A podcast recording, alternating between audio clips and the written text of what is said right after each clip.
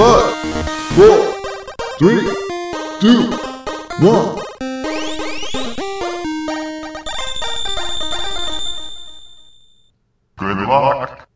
Bienvenidos chutacupas, esto es el último Phoenix Down, episodio 37. Ya se está poniendo viejo el podcast, ¿eh? si han pateado un cupa, son uno de nosotros. Yo soy su anfitrión, Esteban Mateus, y a mi lado, como siempre, tengo a mi hermano, Eleazar, el mercenario Mateus. ¿Cómo estás todo, Eleazar?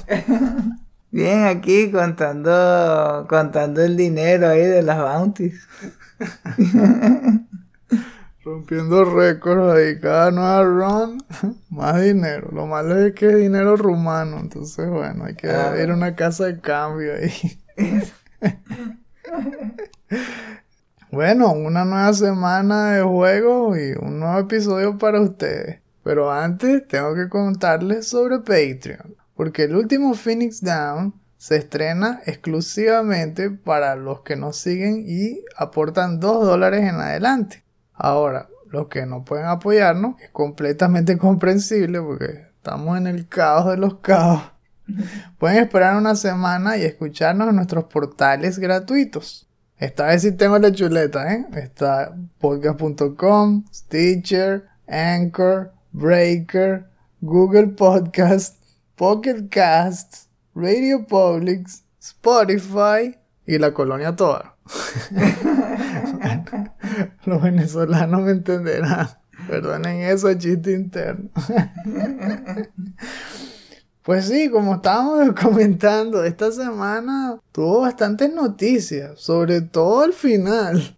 Al comienzo comenzamos y que, ah, bueno, claro, vamos a hablar de Resident Evil, del showcase. Pero después vimos que todo cambió con lo de Sony. Estábamos hablando la semana pasada que Sony estaba en silencio, no decían nada. Y en los últimos dos, tres días han llovido las noticias de Sony. Y es como si hubiesen salido los bomberos a apagar los incendios. Entonces tenemos varias cosas que comentar en los dos frentes.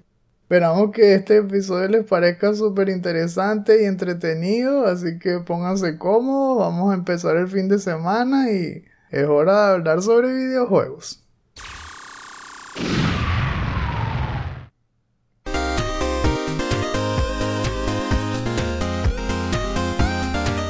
Pues sí, estas noticias son de las que tienen un montón de items y siempre son un riesgo porque nos hacen pasarnos de tiempo. Vamos a ver si esta vez logramos compactar el episodio. Vamos con la primera noticia que es la que me tiene más emocionado y como supondrán es sobre Resident Evil. Porque el 15 de abril hubo un nuevo showcase de Capcom donde mostraron más sobre ese juego que ya falta poquito para que estrenen, ¿no? El 7 de mayo ya sale Resident Evil Village. Así que estamos a menos de un mes. Esta vez hubo una presentación, pues que yo creo que duró más que la otra vez. Y mostraron también contenido más variado. La presentadora fue nuevamente Britney, Britney Brombacher de What's Good Games. Y trajo de invitado a muchas de las personas que han trabajado en el juego. Eh, al productor incluso, eh, Tsuyoshi Kanda. Salió Morimasa Sato, que es el director.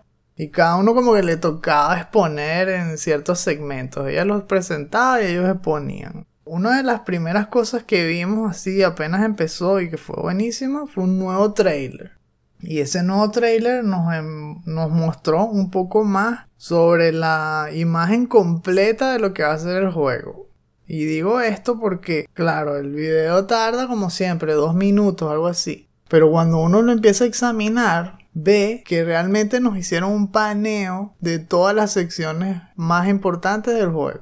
Nos mostraron un poquito de cada una de las casas secciones que van a ocurrir en la, en la casa Beneviento, en el castillo de Dimitrescu, que por cierto empezaron a pronunciarlo diferente, ahora parece que y que los propios creadores del juego le dijeron a la gente que no se dice Dimitrescu, sino Dimitrescu, una cosa así, porque es en rumano y que Ah. bueno, ok. Siempre le hemos dicho Dimitrescu, pero como que no se pronuncia así. También mostraron hasta una parte rarísima que parece una fábrica. Al parecer eso va a ser la sección de Heisenberg. Es la fábrica Heisenberg, que es el, el tipo este que parece Van Helsing. Parece Van Helsing con lentes negros ahí un martillo. Que es el que controla a los hombres lobos. Y una sección también súper rara que, que probablemente es la sección de la familia Murrow que hay como un lago y se ve un pez enorme. Estoy que, del lago 2, una broma así. wow. Eh, la vibra definitivamente de Resident Evil 4 está profunda en el diseño de este juego. Se siente tal cual una mezcla del 7 con el 4 para mí. Porque la aldea y los jefes me recuerdan muchísimo a ese clásico. Es como si ellos comenzaron haciendo un remake del 4 y le dijeron, no, no, hagan el 8. Que, ah, mm, bueno, ok, pero va a tener bastante del 4. y bueno, si les dijera más cosas, porque sabemos más, pero para no dar spoiler, lo único que les voy a decir es que muchos de esos personajes que no se han mostrado han sido inspirados también en las versiones de Resident Evil 4 que no salieron. Y eso me parece buenísimo porque es como que honrando a la historia completa de Resident Evil 4. No solamente la que vimos, sino aquellas cuatro versiones que fueron canceladas y cosas así que les hablamos en, los capítulos pasados del DLC. Bueno, tomen eso en cuenta y se empezarán a fijar de easter eggs y de inspiraciones que tomaron de ahí. No les voy a decir más, pero es emocionante para los que siguen la historia de, la franquicia. Vimos también muchas otras cosas interesantes en el trailer, eh, sobre todo la atmósfera, esta parte de, la aldea siniestra que parece estilo de Wickerman, así como que puro gente quemada afuera y todo. Vimos muchos espacios abiertos, que eso también lo hablan mucho los directores y el director artístico y todo, que este Resident Evil es más vertical y las etapas son más grandes que en cualquier otro Resident Evil todo eso lo vimos así destellos nada más, no, no lo vimos tan por tanto tiempo, pero sí le hicieron reconocimiento. Y al final nos dimos cuenta también de dos cosas, ¿no? Uno, que aparentemente todo el mundo conoce a Ethan en esa aldea y no se sabe por qué. E, eso es uno de los misterios que se van a resolver. Y bueno, dos, que Chris otra vez sale al final y, también habla un poco más, se reencuentran y tal, y tiene como unos guardaespaldas ahí todos extraños. Tienen unos cascos con, como con cuatro lentes, una broma así. Es rarísimo. Ah, también salió, claro, lo de que puedes manejar, ahora manejas vehículos por lo que vi. Sale un carro y también sale como una canoa. O sea que ahora no es solamente en tierra, sino en agua también. La otra revelación buenísima que por fin ocurrió es que The Mercenaries va a regresar. El modo de azar. ¿Qué te parece esa noticia? Ah? Que por fin van a traer de vuelta ese modo. Después de que no lo pusieron en el Resident Evil 3 Remake y, nos dieron eh, esas bromas así que Resistance y después Reverse con este. O sea que este va a traer dos modos, pero berro. Mercenaries. ¿Sabes qué? A mí siempre me gusta un buen reto y lo primero que me acordé fue de los, de los mercenarios del 4 justamente. Porque el 3 no lo jugué por mi cuenta, sino que lo habíamos jugado así estilo Cobo. Pero el 4 fue el que realmente jugué así por varias horas, por varios días, hasta sacarle ese con todos los personajes. Y Entonces, ese tipo de, de juegos, ese modo me encanta. Si lo van a hacer así con este juego y además con estos gráficos que tiene, que se juega así en primera persona, se nota que, que puede ser una experiencia nueva, pero además yo creo que más emocionante. Este modo se va totalmente al lado arcade. Es más movido y definitivamente te hace ir con la adrenalina full todo el tiempo. tienes límite de tiempo, tienes que construir combos al, eliminar a los enemigos tienes todo el tiempo como un contador de enemigos en una parte de la pantalla. Entonces es totalmente diferente al, al, modo normal, al modo historia, donde vas lento, explorando, más bien con miedo de darle vuelta a la esquina, no sabes qué viene después en el pasillo. Aquí no, aquí es, hay que caerle a tiro a todo lo que se mueva porque el tiempo se va a acabar.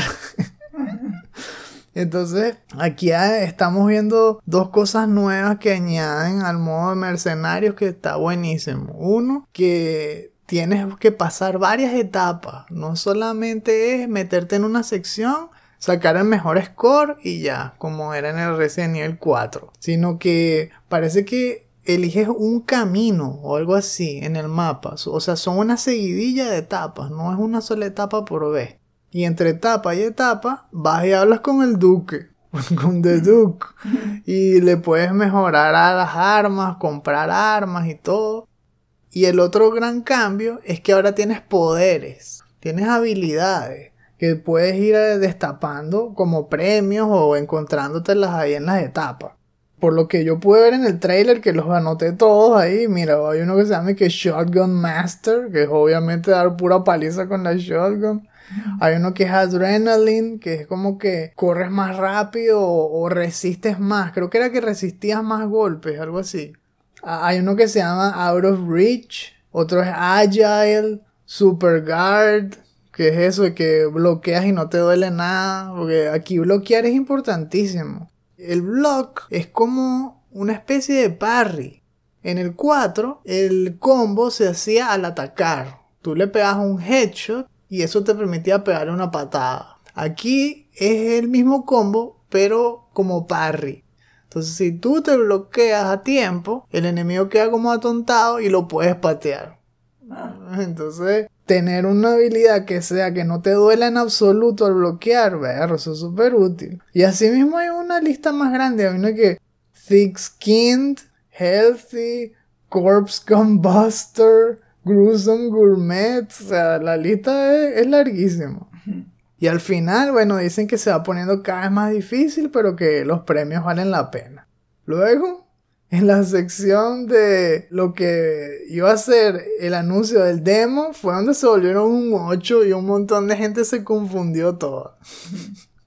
fue comiquísimo porque ellos lo dijeron como si fuese súper fácil, pero se transformó en un trabalengua. Porque se llamó 8 hours in village, que significa 8 horas en la aldea, ¿no? Pero esto no tenía nada que ver con la duración del verdadero demo, porque el demo dura 30 minutos, es por tiempo limitado. Y lo de las 8 horas era la ventana de tiempo que tú ibas a tener para jugar esa media hora. Bueno, esto que acabamos de explicarles a ustedes súper fácil, le costó a un montón de gente entenderlo, porque lo dijeron rápido y luego mostraron una foto con una lista enorme de puras fechas y días y todo. Porque además fue todo segmentado. Ya para ustedes probablemente fue el pasado, para nosotros el futuro todavía, porque no se ha acabado. Son dos demos, uno para jugar en la aldea y uno para jugar en el castillo. Eso para los que tengan un PlayStation 4 o PlayStation 5, porque tienen Early Access. Y después del Early Access viene el demo general. El demo 1 es en la aldea, ese ya pasó, ese fue el 17 de abril. Y después viene el del 24 de abril, que es en el castillo. También va a durar 30 minutos, o sea, 30 minutos, 30 minutos. Y después de eso viene el primero de mayo el demo general que va a ser ahora sí para todas las consolas y en todos los lugares porque este juego va a salir también por supuesto que en Xbox Series X y todo eso va a salir en Steam va a salir en Google Stadia. El demo dura una hora y tú eliges en dónde lo gastas. Es decir como que te dejan jugar más tiempo en la aldea o en el castillo, donde tú quieras. O juegas media hora y media hora. Entonces, bueno, eso está bien fino porque este demo sí incluye combate, incluye más cosas de, de la historia, pues. No como el que mostraron primero en el PlayStation 5, que fue más como un tech demo para ver cómo eran los escenarios y todo, que era espectacular, ¿no? Pero era más cortico. Buenísimo, ya lo jugué. No les voy a comentar eso en este episodio, sino que vamos a tratar de hacerles un capítulo especial donde se les pueda explicar con más calma y más detenimiento lo que vimos. Bueno, y al final hablaron de otros tres proyectos más que tienen que ver con la franquicia. Fueron muy breves, por ejemplo, un trailer que dijeron que va a haber una alianza con la serie Dead by Daylight y que va a ser en junio, que es justamente en el aniversario de Dead by Daylight. Dead by Daylight cumple 5 años, pero va a celebrar el 25 aniversario de Resident Evil, metiéndolo como DLC. Luego vimos la noticia y que Resident Evil 4 va a salir en VR, pero es exclusivo para Oculus, hecho por los estudios de Facebook y tal, que sería Armature Studio, Oculus Studio y va a ser para el Oculus Quest 2. De eso también hablaron en un showcase que fue ayer, por cierto, el 21 de abril. Que bueno, los que estén interesados pueden buscar esos videos porque seguro que ya están por todos lados en YouTube.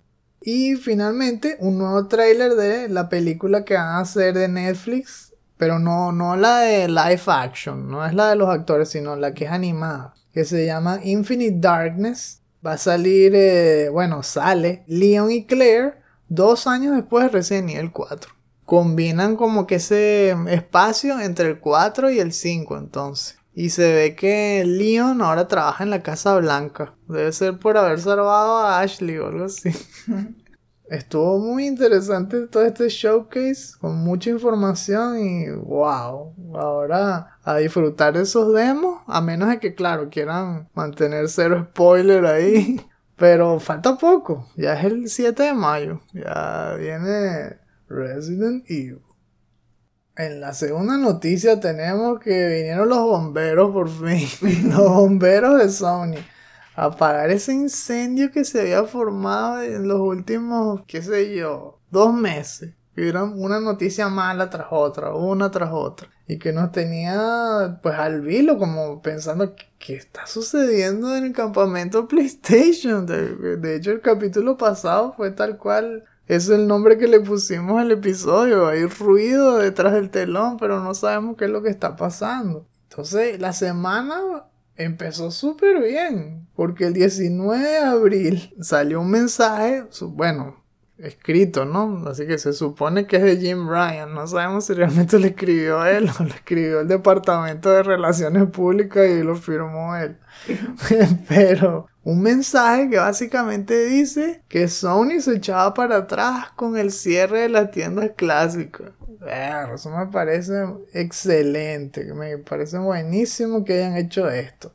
Dice que recientemente habíamos notificado a los jugadores que la tienda de PlayStation para PlayStation 3 y Vita se iba a cerrar en este verano, pero después de reflexionarlo mejor, después, después de leer las quejas. Después de que salieron tantas personas con tridentes y antorchas fuera de nuestra oficina.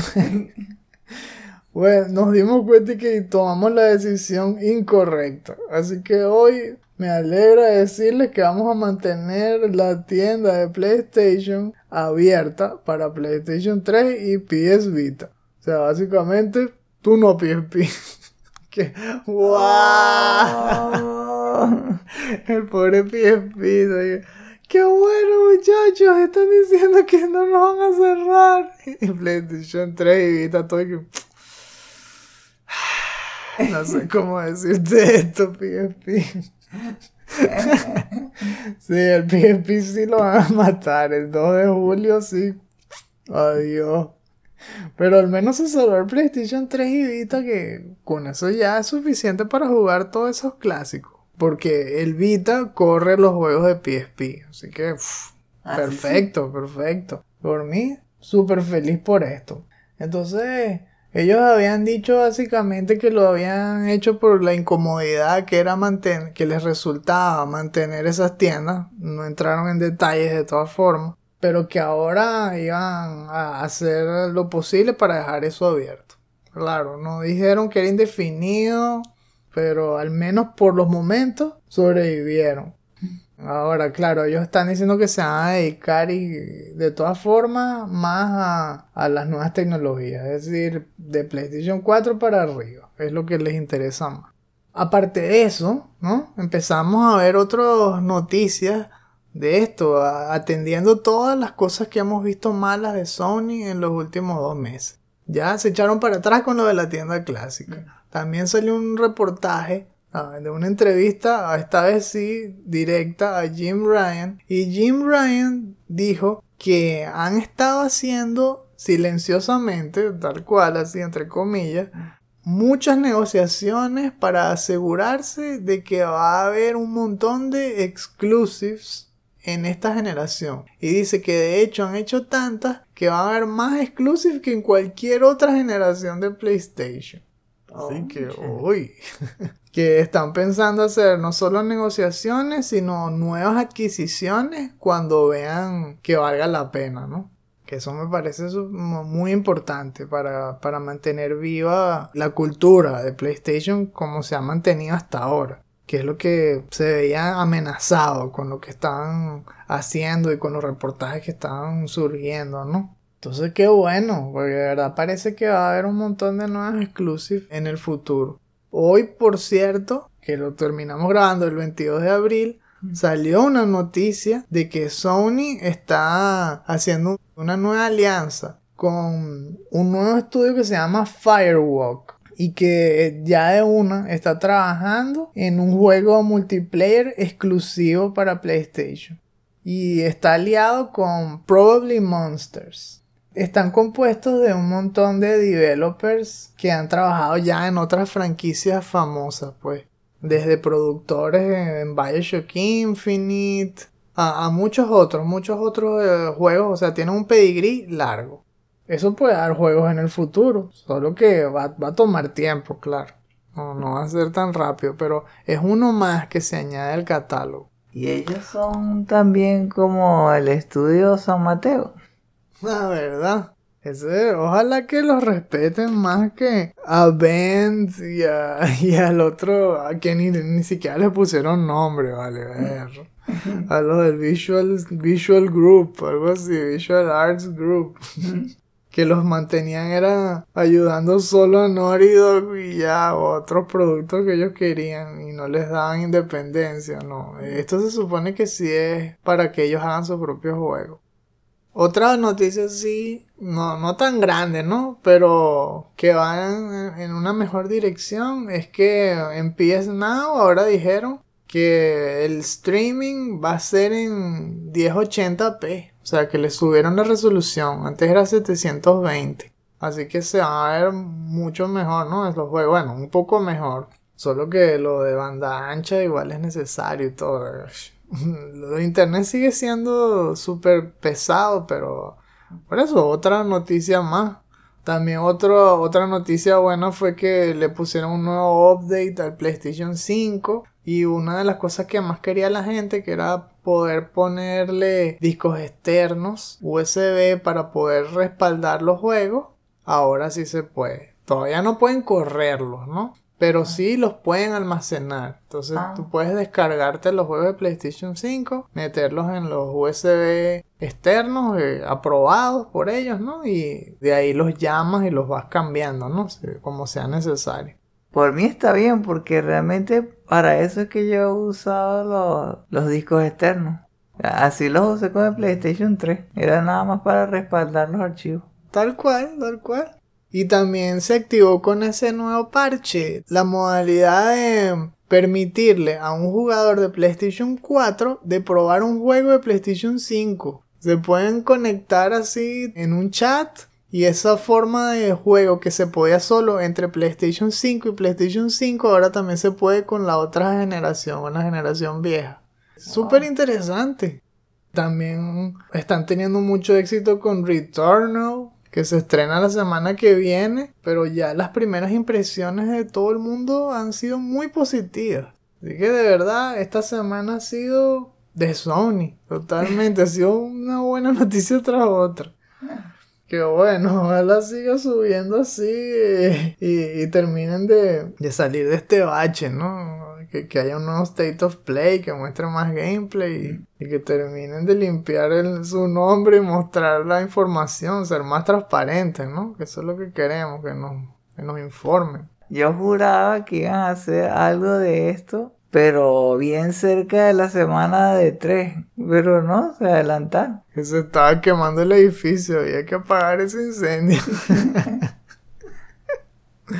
It's quiet. Too quiet.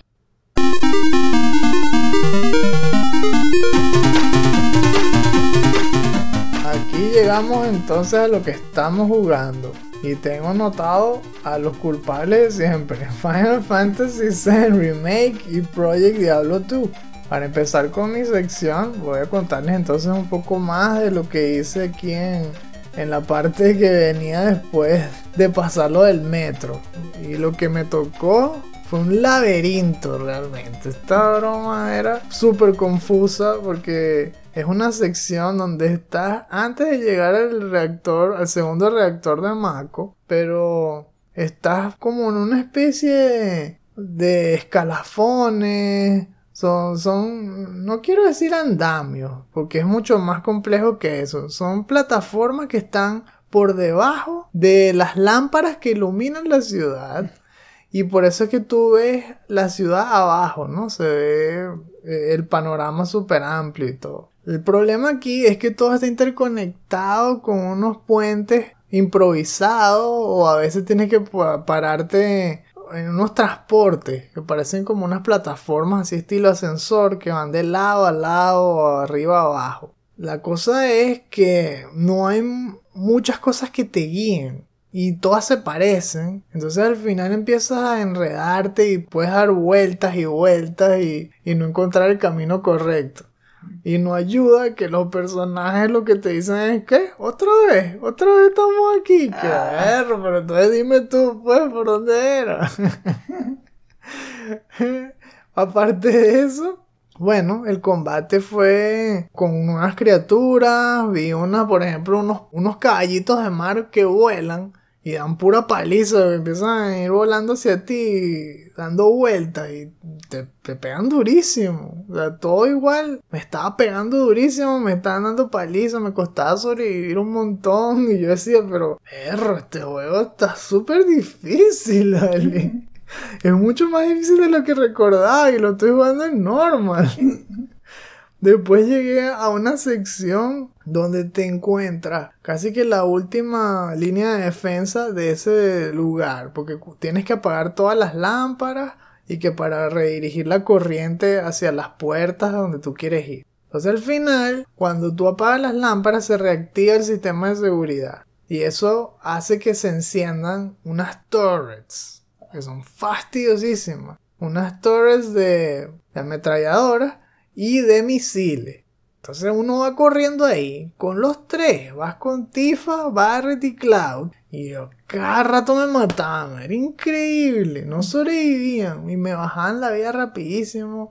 Les pegaba poco. O sea, yo decía, pero ¿qué les pasa? O sea, ¿cómo van a poner esto así? Unas turrets.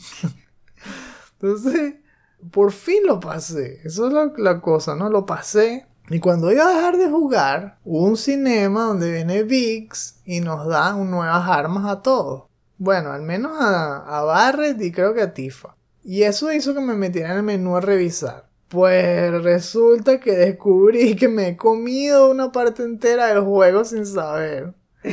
que es que tú puedes meterte dentro de cada arma y eso tiene un submenú en donde tú puedes mejorar los núcleos que ellos le llaman los cores. Y cada arma tiene varios cores que cuando los mejoras te da atributos. Y yo no le había subido ni a uno entonces resulta que había atributos para mejorar la defensa, para tener más vida, para pegar más duro, para meterle más materia a las armas. Bueno, o sea, lo estaba jugando en hard porque quería, básicamente.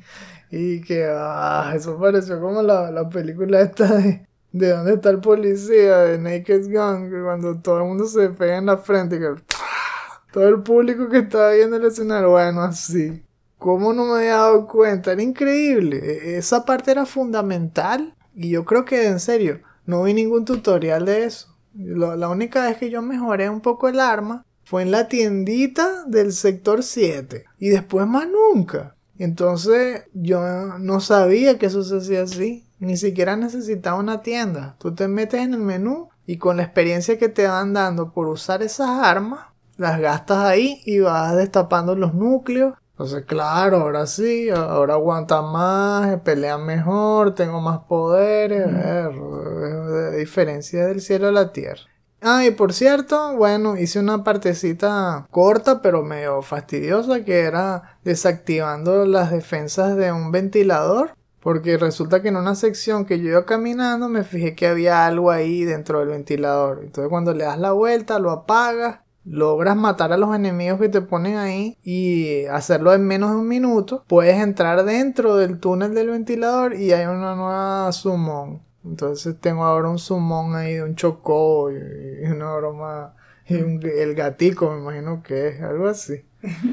Y bueno, como siempre, he estado ah, divirtiéndome bastante a pesar de que está en hard. Pero ahora creo que me voy a divertir mucho más porque ahora sí está más equilibrado el gameplay. ¿Y tú qué tal, Eleazar? Que nos cuentas con Project Diablo 2?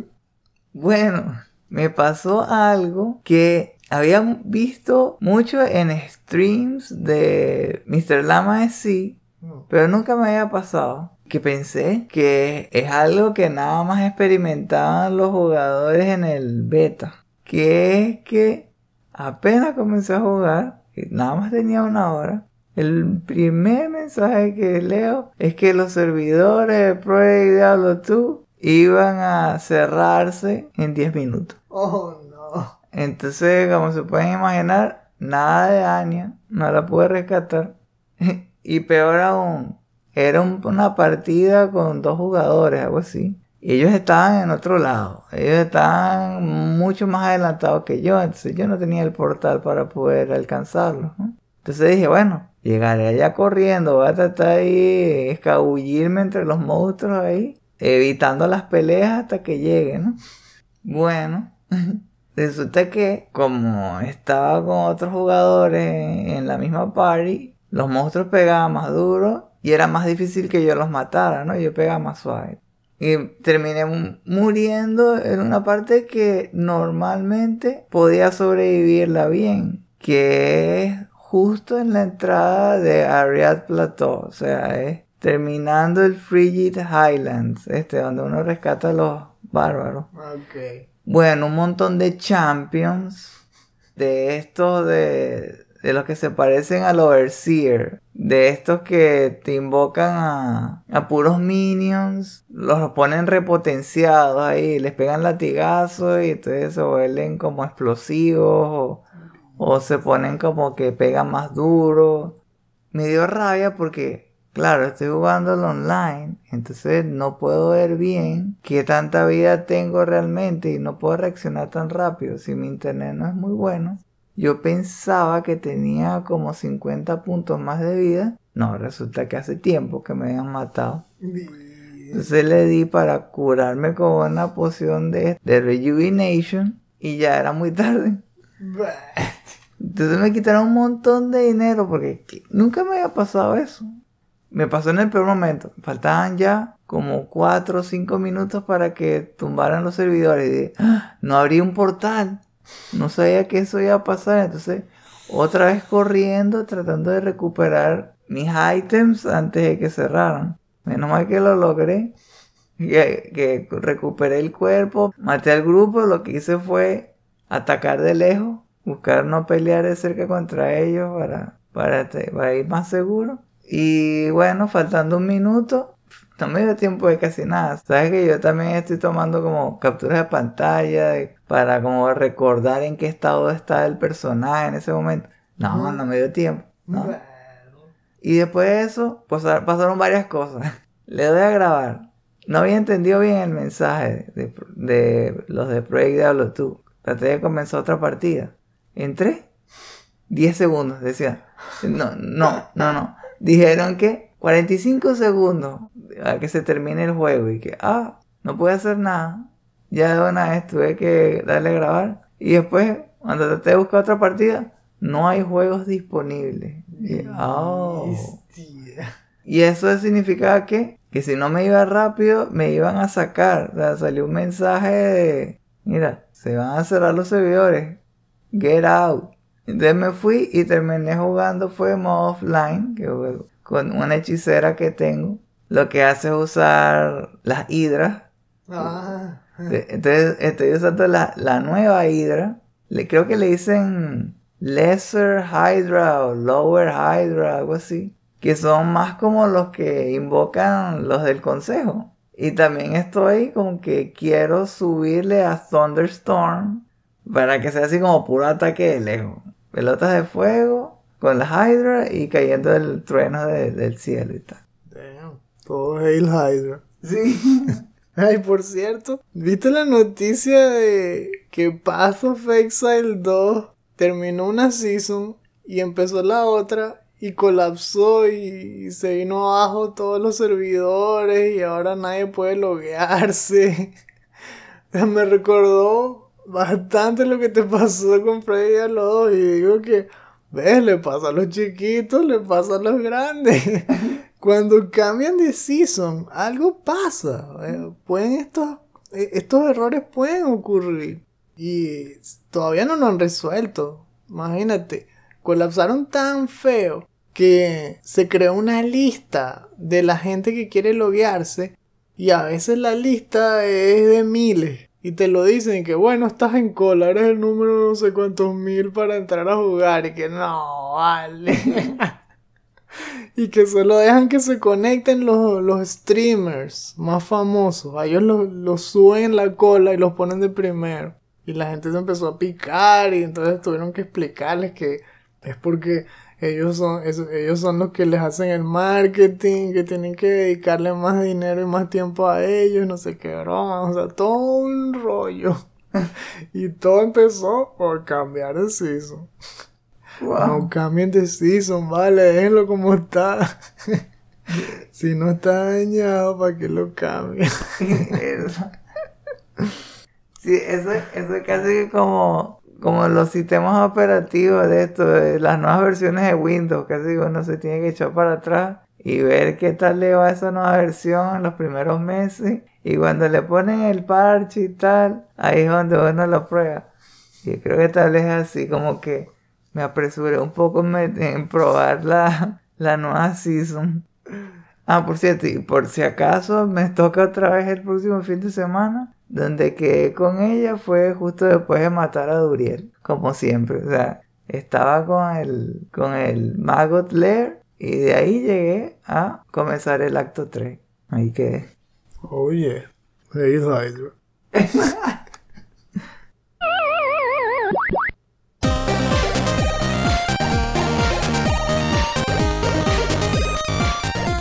Ok, ya estamos casi fuera de la aldea, camino a casa.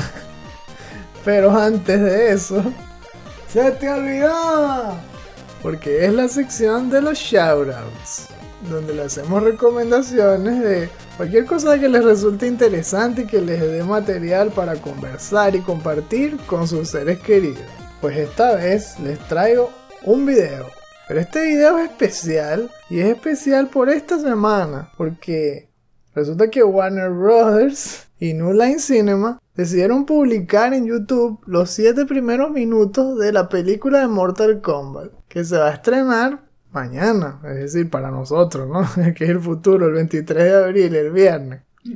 Va a salir en cine y creo que también lo van a poner en HBO Max o algo así por internet. Siete primeros minutos de la película y me pareció buenísimo. El trailer principal se veía como menos serio, me recordaba más aquella película que vimos nosotros cuando éramos niños, ¿no? Eh, ya en, los 90, que la película era poco seria, pero igual era buena, porque si adaptaban a la película y tal, no como la 2. Annihilation es una basura, ¿no? Pero la 1, a pesar de que era poco seria, era fina, era entretenida. Y yo más bien pensaba que eso era lo que iban a hacer ahora. Pero en esta se fueron más hacia, hacia lo serio en el sentido de apegarse a, lo que es Mortal Kombat. Se afincaron en que los personajes realmente actúen como en los juegos. Se afincaron en que la acción se parezca a los juegos. Así que sí, es súper más violento que la primera película. De hecho, se nota que es rated R, durísimo, y va mucha sangre, ahí, ahí matan a los enemigos salvajemente, o sea, es, es tal cual Mortal Kombat, esta vez sí. Y la escena se trata de cómo atacan a la familia de, de Scorpion, ¿no? Que en ese momento todavía no es Scorpion, es, es Hasashi Hanzo, ¿no? Viviendo ahí con su, con su esposa, con sus hijos. Entonces los atacan los Lin Kuei, porque los Lin Kuei son un clan de ninjas que son los enemigos de los Shirai Ryu, que, que son el clan de Scorpion. Pues sí, hay un montón de peleas buenísimas. Se, se ve como este Sub-Zero súper despiadado, que en este caso es, es by hand, o sea, es el primer Sub-Zero. Los que además saben más todavía del lore, saben que incluso puede ser que ese no es realmente Sub-Zero, no es by hand, sino Quan Chi transformado en by hand. Entonces pudiésemos realmente estar viendo a Quan Chi. Los actores se votan, lo hacen finísimo. El que eh, hace de Hasashi Hanzo es Hiroyuki Sanada, que es un, un actor con mucho historial, que siempre hace de samurái. Él ha hecho muchas películas de acción desde, desde, hace muchos años, tiene más de 60 años él. Y aún ahora pelea finísimo, ve increíble. Y lo vimos que si en el de la Samurai, y que si lo, los Ronings, todo, siempre en eso, en películas de Samurai. Y ahora el Scorpion, o sea, le queda genial. Y Sub-Zero es Joe Taslim, que tal vez algunos de ustedes lo conozcan por la serie de Warrior que es buenísima también, esa serie que es como, como de batallas de, de bandas de criminales ahí en San Francisco y tal, bueno, el tipo pelea bestial y queda finísimo él también como Sub-Zero. Entonces tiene muy buenas escenas de acción, buenísimos efectos y hasta ahora lo que vi, bueno, muy buenas interpretaciones de los personajes. Así que ahora me emociona más ver la película porque se ve que es, es menos campi y más acción y, concentrándose en la historia del juego. Así que se los recomiendo. Es gratis y lo pueden ver por YouTube y aquí les dejo el enlace en la descripción. Yo les traigo un video que me pareció interesante para todo aquel que esté teniendo dificultades en ver cómo manejar su tiempo para hacer ese videojuego que ha tenido como que dándole vueltas en la mente y no ha podido terminar. Sobre todo si además quiere dedicarse a promocionar el juego, dedicarle bastante tiempo para terminarlo lo más rápido posible y además no dejar atrás a todos los familiares y quedar todo aislado de la sociedad, ¿no? y entonces justamente le preguntaron eso a un youtuber que llevo siguiendo por bastante tiempo. Se llama Thomas Brush. Él es un game developer y tal cual tiene familia y lleva como 20 años haciendo esto. Y se volvió un máster en manejar su tiempo y hacer estas cosas, ¿no? El video se llama Making Indie Games is Too Much Work. Y es verdad. Entonces, ¿cuál fue su idea? Quieres hacer un videojuego y tienes que manejar todo eso. Es justamente lo que estábamos hablando estos días. Es como hacer malabarismo. Su idea era, trata de no hacer tantos cambios de, las pelotas. O sea, tratar de mantener la que es de desarrollo de videojuego, que es la principal, que sea la que estés agarrada en la mano el mayor tiempo posible. ¿Cómo? Dijo, la parte de marketing si tienes los recursos, eso es como él está ahora. Él contrata a un social media manager. Ah, ok. Esa persona ya se conoce cómo él escribe, qué hashtag usa, cuál es su filosofía. Y él lo deja crear. Lo único que tiene que hacer es periódicamente revisar cómo va. Y aprueba. Y le paga, dijo, entre 500 y 1000 dólares al mes. Qué bárbaro. Pero dijo, mira, eso es lo que hago ahora. Antes yo no podía hacer eso. Entonces dijo, ¿qué es lo que te recomiendo? Si quieres hacer lo mismo que yo, pero sin poder contratar a alguien, la clave son los horarios. tener un horario todos los días para programar, que todo el mundo sepa que en ese horario estás haciendo un videojuego. Hacer el switch a la parte de marketing no te tome nada, tome 5 minutos. ¿Y cómo dijo que se podía hacer eso? Primero, armar todo lo que necesitas publicar por varios meses. Y te dedicas a hacer eso una semana. Cada tres meses, en una semana, te dedicas a crear todo eso. Crear GIFs, screenshots, descripciones de videos, que si te capturas programando el videojuego, que la gente vea cómo es que estás haciéndolo. Ah, ok. Eso. Y entonces que ya de una vez armar todos los posts, título, descripción, tags, para todos los que vas a publicar. Y después un calendario, que un calendario, por ejemplo el de Google, te avise cuándo publicar. Tú estás todo el tiempo programando. Estás ahí fajado. Bueno, en, en este caso, en el horario que dijiste. Ok. Supuestamente te llegaría el recordatorio que si cuando terminas de, de programar los últimos cinco minutos del día, después de que se pasaste tus dos horas, y te dice, mira, tienes que publicar hoy en YouTube el post tal. Vas a tu carpeta donde tienes todos los posts y haces copiar, pegar, copiar, pegar, copiar, pegar. Lo que haces es copiar los títulos, y no escribes nada. Entonces por eso te dura 5 minutos.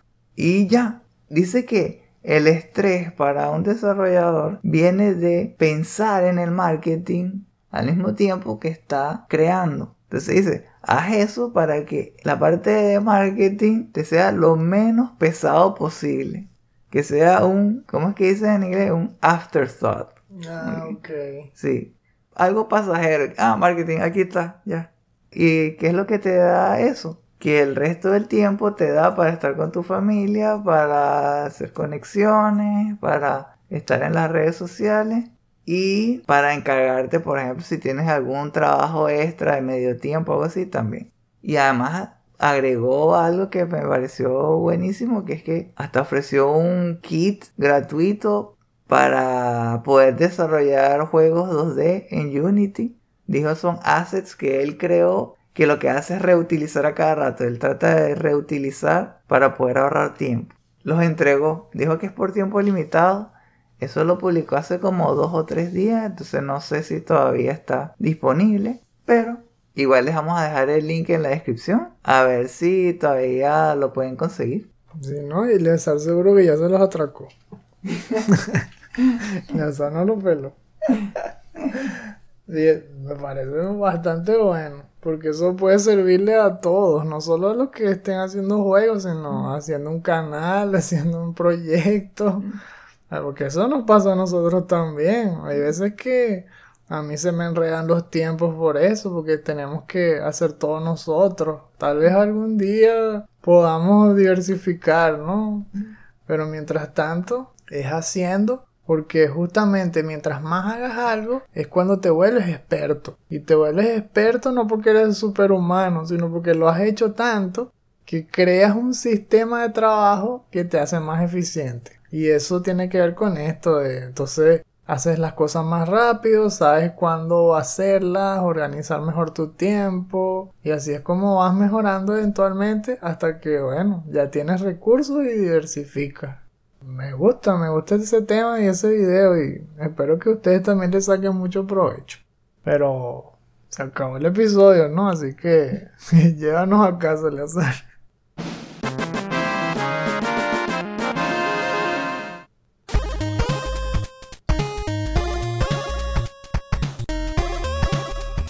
Bueno, como dijo Esteban, es hora de terminar este episodio. Porque además me di cuenta que el Duque ya al fin está disponible y me voy a poder comprar mis armas. Y unas empanadas también, porque hace hambre ya. ¿Verdad? No, no, eso siempre, eso siempre. Siempre armas y empanadas. Sube de nivel. Espérate que ahora el Duque te sube de nivel si le llevas comida. Entonces, bueno. verdad, verdad. Recuerden que este podcast es un estreno exclusivo para nuestros Patreons de 2 dólares en adelante. Para escuchar cada episodio al momento de su estreno, considera convertirte en uno de nuestros Patreons. O puedes esperar una semana y escucharlo gratis en nuestros sitios alternos, como Stitcher, podcast.com y Spotify, entre muchos otros. En ese caso, compártelo con todos los que puedas para que conozcan la magia del último Phoenix Down. Si llegaron hasta aquí, gracias por habernos acompañado.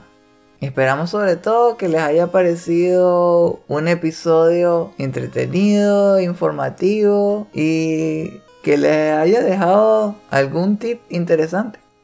Para encontrar más artículos, reseñas, videos y podcasts como este, échenle un vistazo a nuestra página chutacupas.com. En nuestras cuentas de Twitter, Instagram y Facebook los esperan noticias sobre juegos desde indie a AAA, promociones de nuestros productos y clips de nuestros programas. Dejen sus comentarios en la sección inferior. Queremos saber lo que piensan sobre lo que hablamos en este episodio. ¿Qué piensan del modo de Mercenaries de, de Resident Evil Village? ¿Piensan que capaz sea mejor que el del 4? ¿Cuál es la habilidad a la que le piensan subir cuando pasen de una etapa a otra? Shotgun Master. Shotgun all the way. o de Sniper, eso también me gusta. A ver, si tienes sniper ahí. Lord is my high tower, my deliverer. Todo Saving Private Ryan ahí. ¿Qué piensan de Sony? Que al fin empezó como a dar señales de vida, empezó a actuar de una manera más decente, más humana, no sé. Parecían unos robots. Sea que no les importaba las reacciones de los fanáticos. Y al menos así con lo que pasó últimamente, como que alguien estuvo escuchando. No sé si el propio presidente, pero, pero algo cambió y, y fue un buen cambio, ¿verdad? Lo hicieron justo a tiempo porque con esto de que se acerca de 3 pudo haber sido un problema serio, pero hicieron una buena movida, en verdad que sí me hace verlos, como dicen, en otra luz. Y Horizon está gratis, por cierto. Los que no lo han agarrado ya se activó desde el 19 de abril. Otra buena noticia. No nombramos en el programa, pero ya la saben. Ah, ¿verdad? Y, y también dijiste algo de que hay unos rumores de que van a ofrecer otros juegos gratuitos después, ¿no? Sí, en mayo. Digo, bueno. The, the Good Times Roll. Hablando de Good Times, recuerden que si se suscriben al nivel de plata, sus comentarios podrán ser incluidos en los futuros episodios del último Phoenix Down. En Patreon podrán encontrar muchos otros beneficios especiales, como destapar episodios exclusivos, acceso a nuestro podcast complementario El último Phoenix Down DLC, que ese se los recomiendo especialmente porque eh, cuando lo escucho, en verdad es que me da ganas de parar todo, ponerme unos audífonos y tal cual como dice Esteban al principio del programa, agarrar casi que una taza de café caliente, unas galletas María y ponerse a escuchar porque es como, como una atracción de estos de Disney. O algo que me recuerda mucho cuando era niño, que era cintas que básicamente era como un audiolibro, pero de cuentos. Y se le agregaban sonidos, música para como guiar más al, al espectador. A que hubiera como un- una mayor inmersión entre el que está escuchando el show y la persona que lo está leyendo. Es como una versión de esta de- del último Finish Down, pero repotenciada. Le agrega un toque extra. Es realmente una forma de, de rendirle tributo a los videojuegos. Que justamente elegimos un juego y nos concentramos en todos sus detalles. Desde cómo se originó, qué fue lo que inspiró a los creadores para hacerlo y cuál fue su legado. Todo eso con efectos especiales y, y música relacionada con ese videojuego. Si tienen los medios, les recomiendo que se suscriban al tier y escuchen un par de episodios. Yo creo que no se van a arrepentir. En los tiers más altos, hasta podrían obtener su propio avatar personalizado. Y si quieren saber más, visiten nuestra página patreon.com slash chutacupas. Ahora, con su permiso, voy a empezar a ver cómo planifico el tiempo para al menos dedicarle una hora para hacer ese videojuego que llevo tiempo queriendo hacer. Solamente le estaba dedicando los domingos, pero Thomas Brush me enseñó un nuevo camino. This is the way. Nos vemos. Y recuerden, no hay quits, solo retries.